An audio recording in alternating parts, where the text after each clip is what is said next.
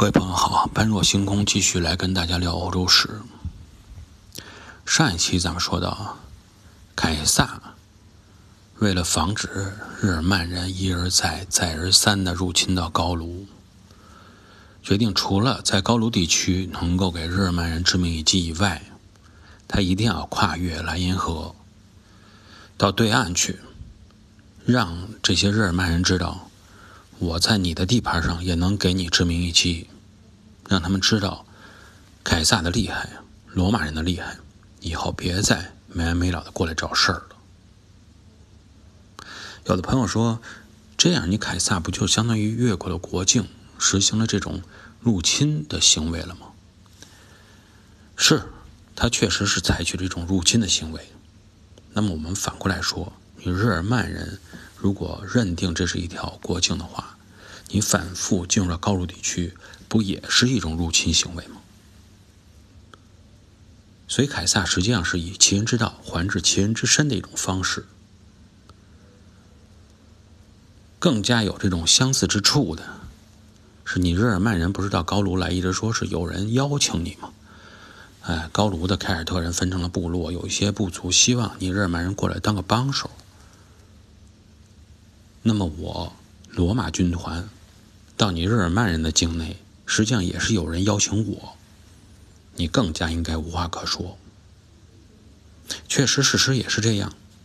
日耳曼人本身部落里边已经有一些分化了，一些相对比较开化的部落呀，他们还真的希望凯撒能够过来帮他们震慑一下那些野蛮的日耳曼人，特别是东部的日耳曼人。这些日耳曼人甚至于说跟。凯撒说：“我已经，我们已经为罗马大军准备好了这个船只，啊，渡过莱茵河，您就乘坐我们的船，我们给您这个接过来。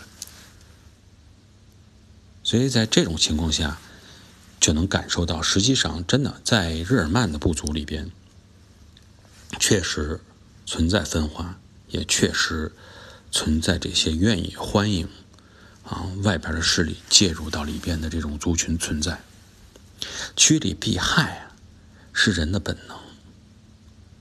嗯，有些时候啊，要看透到这一点上。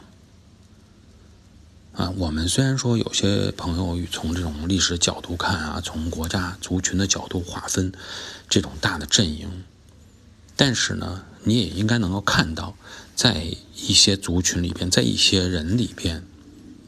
趋利避害本身是他的本能，只有看到这一点，你才能呢，在更高层的角度去了解整个历史的运转和世界的运转。虽然以罗马的整个这个势力来说，哈，说在日耳曼人找到同盟者，对于他们来说也不是什么难事儿，而这些同盟者也是，呃，示好啊，愿意接他们过来。但凯撒在这个时候做了一个比较英明的决定，就是你接我就算了，我自己过去。他希望能够完成这么一次史无前例的远征。但如果你要是觉得是凯撒想逞威风，啊，想抖威风，这样你对凯撒的理解啊，可能就稍微肤浅了一些。凯撒的思路啊，我觉得他里头还有这种想法。就是他一直对日耳曼人不是太信任，他肯定想你日耳曼人都是同一族的人，确实你们之间有矛盾没问题。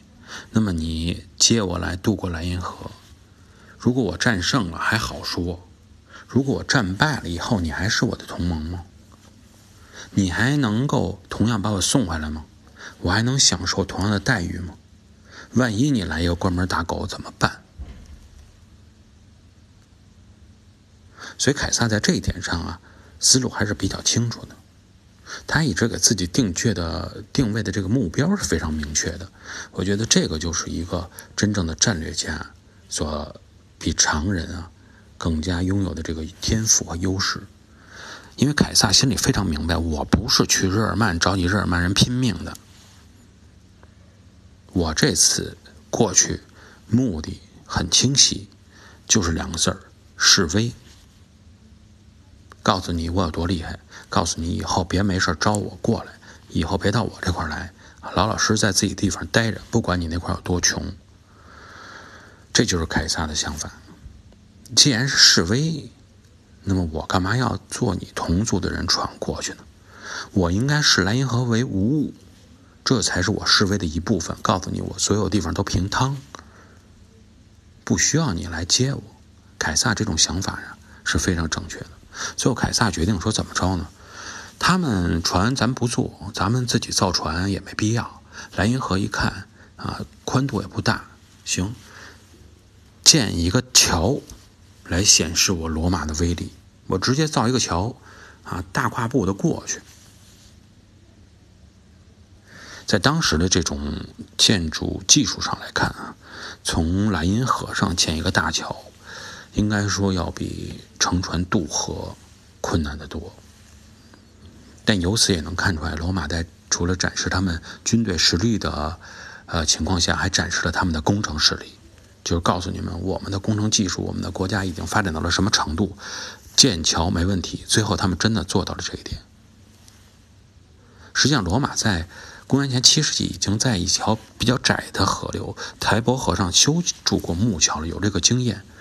那么，今天再次在莱茵河上建了第一座大桥，仅仅用了多长时间？十天的时间。而且桥建好了以后，那通过军队的效率和安全性要比渡河安全的多啊，效率快得多。所以在这种情况下，使日耳曼人、蛮族日耳曼人感到了非常的紧张。与其说是不得已进入了战备状态，倒不得已说是进入了撤退状态。当他们集结好了整个战斗人员以后，一声令下，撤！啊，直接往回。将人员物资都搬到了森林的深处，所以渡过莱茵河的罗马军队啊，并基本上就是说没有与东罗马这个东日耳曼人开战，没这个机会，人都跑没了，烧毁了一些反抗者曾经居住的这个村落，安抚了一下愿意接他们过来的同盟者，然后打道回府，退回到高卢，完事儿，一共。到日耳曼这个地盘上的时间，大约待了多长时间？十八天，非常短。凯撒目标明确，我来了，不是解决你什么日耳曼人内部的矛盾，那跟我有什么关系？也不是想征服日耳曼人，日耳曼尼亚呀，不是那么好征服的。凯撒是个聪明人，所以他所做的一切就是告诉日耳曼人，莱茵河记住了是一条神圣不可侵犯的两国边界。如果你日耳曼人随意进入高卢的话，那么我有能力也有实力对你进行反制，甚至于到你的这个国土上来，告诉你我有多厉害。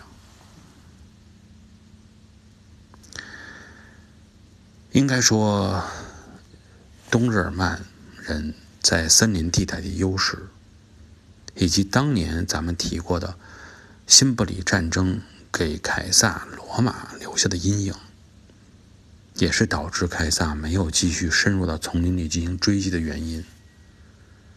罗马军队退回到高卢地区以后，莱茵河大桥也给它拆毁了，别到时候过些日子日耳曼人用这个桥了。凯撒英明吗？非常英明。为什么呢？因为很多事情，很多人的英明不是当时就能看得出来，而是在日后历史对他进行了验证。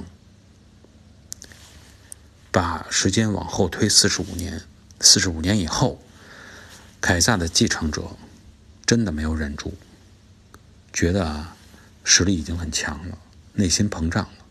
尝试征服日耳曼森林到日耳曼地界儿，结果什么结果呢？就是远征过来的两万罗马士兵，无一人生还，全部丧命在这块儿。从这里我们能看到啊，一个优秀的人才，优秀的战略家、军事家、政治家。他有一个非常明确的特点，就是他能给自己定立非常明确的战略目标。也许要做一些额外的工作，也许要省去一些工作，但不管怎么样，他所做的所有的事情都是围绕这个目标在进行。那么凯撒的下一个目标又是什么？我们在下期节目中跟各位朋友继续分享